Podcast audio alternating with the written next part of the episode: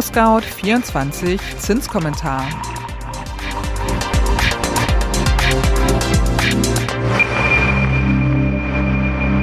Hallo und herzlich willkommen zum ImmoScout 24 Zinskommentar Podcast. Der Leitzins steigt, die Inflationsrate sinkt und nach dem Wohngipfel soll der Immobilienkauf mehr gefördert werden. Was jetzt wichtig zu wissen ist, erklären wir in diesem Zinskommentar. Doch zuerst wie immer das Wichtigste in Kürze. Erstens. Die EZB hat nach der Sommerpause die Leitzinsen erneut angehoben auf 4,5 Prozent. Die Inflationsrate in Deutschland ist im September überraschend gesunken, ebenfalls auf 4,5 Prozent. Und drittens, der Wohngipfel der Bundesregierung hat ein umfangreiches Programm verabschiedet, um den Wohnungsbau und auch die Finanzierung von Immobilien zu verbessern.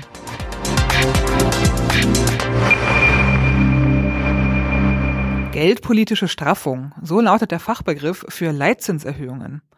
Und davon gab es im September wieder einige, in vielen Ländern. Die Sommerferien sind vorbei und der Ernst der Zinsentscheidungen hat begonnen. Den Anfang machte die Europäische Zentralbank EZB. Deren Chefin Christine Lagarde hob die Zinsen erneut an, auf nun 4,5 Prozent. In ihrer Pressemitteilung formuliert es die EZB so.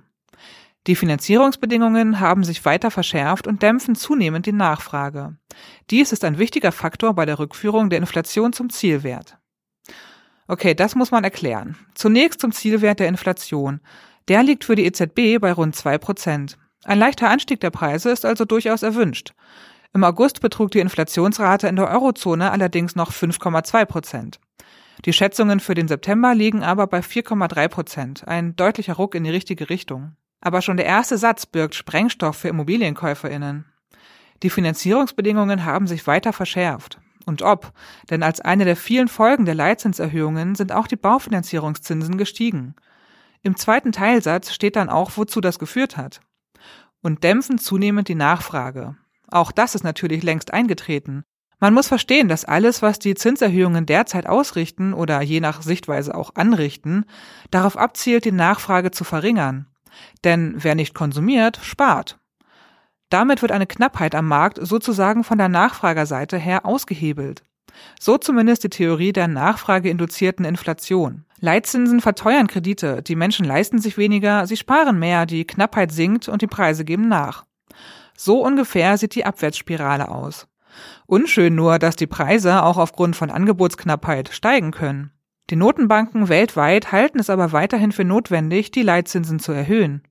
Wobei alles relativ ist. Leitzinsen von 4,5 Prozent wie bei der EZB, darüber kann die Türkei nur milde lächeln, denn da wird mit einem einzigen Zinsschritt mehr als das gesamte Leitzinsniveau der EU erreicht.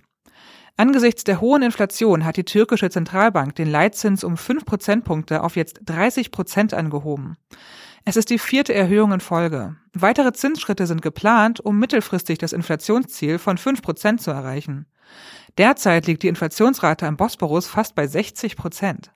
Auch andere Zentralbanken in Europa haben Ende September ihre Zinsentscheidungen bekannt gegeben. Die Bank of England belässt den Zinssatz nach 14 Zinserhöhungen in Folge bei 5,25 Prozent. Die Schweizer Notenbank verzichtet überraschend auf eine weitere Straffung der Geldpolitik und beließ den Leitzins bei vergleichsweise niedrigen 1,75 Prozent. Die Zentralbanken Schwedens und Norwegens erhöhten die Leitzinsen um jeweils 0,25 Prozentpunkte und stellten weitere Zinsschritte in Aussicht. In der Eurozone sank die Inflation im September auf 4,3 Prozent. Und in Deutschland? Hier gab es ebenfalls den lang ersehnten Lichtblick. Die Inflationsrate in Deutschland ist auf 4,5 Prozent gesunken. Am 28. September veröffentlichte das Statistische Bundesamt diese vorläufigen Zahlen für September. Sie markieren den niedrigsten Stand seit Februar 2022, also dem Monat, in dem der Krieg in der Ukraine begann. Der Rückgang der Inflationsrate sei vor allem auf die Entlastungsmaßnahmen im vergangenen Sommer zurückzuführen, vermuten die Bundesstatistiker. Nahrungsmittel wurden im September trotzdem um 7,5 Prozent teurer, während die Energiepreise weniger stark anzogen. Nur um ein Prozent im Vergleich zum Vorjahr. Ökonomen erwarten, dass die Teuerung bis zum Jahresende weiter zurückgeht, weil die Preise für Energierohstoffe gesunken sind. Für das Jahr 2024 prognostizieren die führenden deutschen Wirtschaftsforschungsinstitute eine Inflationsrate von 2,6 Prozent im Jahresdurchschnitt. Damit würde sich Deutschland dem allgemeinen Inflationsziel der EZB von nahe 2 Prozent annähern. Jetzt müssen die guten Nachrichten nur noch bei allen ankommen, die ein Haus kaufen oder bauen wollen. Der Wohnungsgipfel am 25. September im Kanzleramt sollte das von allen erwartete Zeichen setzen. Felix Paklepper, Hauptgeschäftsführer des Zentralverbandes des deutschen Baugewerbes, erwartete im Vorfeld nichts weniger als einen Wohnungsbauwumms. Tatsächlich hat es ordentlich gerappelt. Vor allem die Umweltverbände liefen nach der Vorstellung des 14-Punkte-Programms Sturm, unter anderem weil das Effizienzhaus 40 als neuer verbindlicher Standard gekippt wurde. Dies war eine der Forderungen der Bauwirtschaft. Der Verband Deutscher Pfandbriefbanken VDP e.V., der als einziger Vertreter der Kreditwirtschaft im Kanzleramt anwesend war, bewertete die Ergebnisse positiv. Aus Sicht der Immobilienfinanzierung wird beispielsweise die Wohneigentumsförderung für Familien ab Mitte Oktober deutlich ausgeweitet, sowohl hinsichtlich der Finanzierungssummen als auch der Zugangsvoraussetzungen. Dennoch reiche dies nicht aus, betont der VDP. Jens Tolkmit, Hauptgeschäftsführer des VDP, beklagt, die Finanzierung von Immobilien stellt für Projektentwickler, Investoren und Privaterwerber derzeit eine große Herausforderung dar. Doch dieser Aspekt ist heute nicht hinreichend adressiert worden.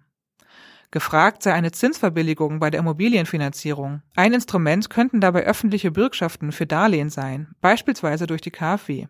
Warten wir es ab.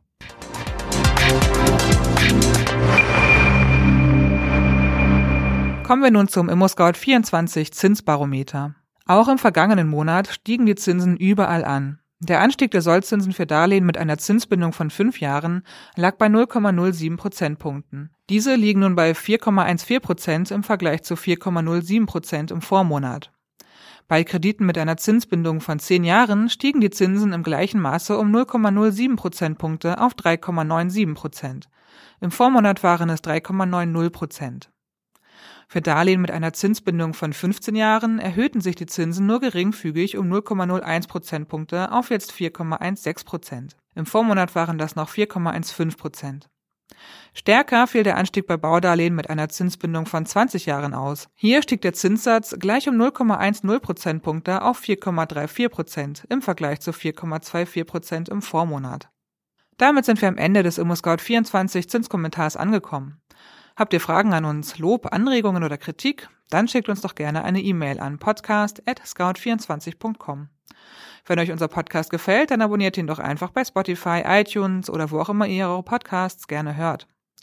Und wenn ihr wissen wollt, ob die Zinsen weiter steigen oder doch mal wieder eine Verschnaufpause drin ist, dann hört euch den Zinskommentar an einem Monat an. Am Mikrofon war Konstanze Renken. Bis dann. Tschüss.